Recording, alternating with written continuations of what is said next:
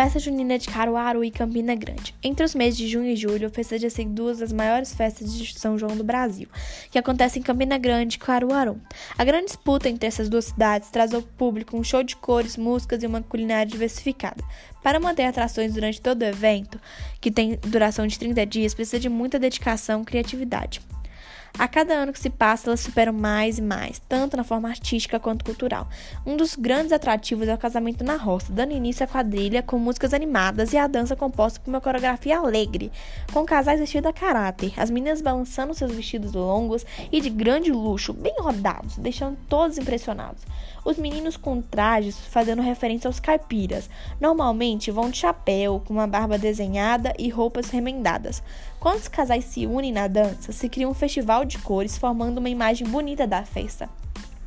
Onde é feito, há uma grande quantidade de bandeirolas, muitas cores, música, dança e cultura envolvida.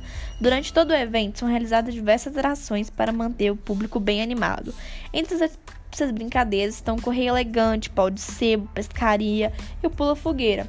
Nessa mesclagem de dança com brincadeira ainda sobe espaço para uma rica culinária e muito saborosa, com pratos típicos que atraem todos. Entre eles, os mais procurados são a pamonha, o bolo de milho verde, espiga de milho cozido e o manguzá e carau, mais conhecidos pelos mineiros como canjica grossa e mingau de milho verde.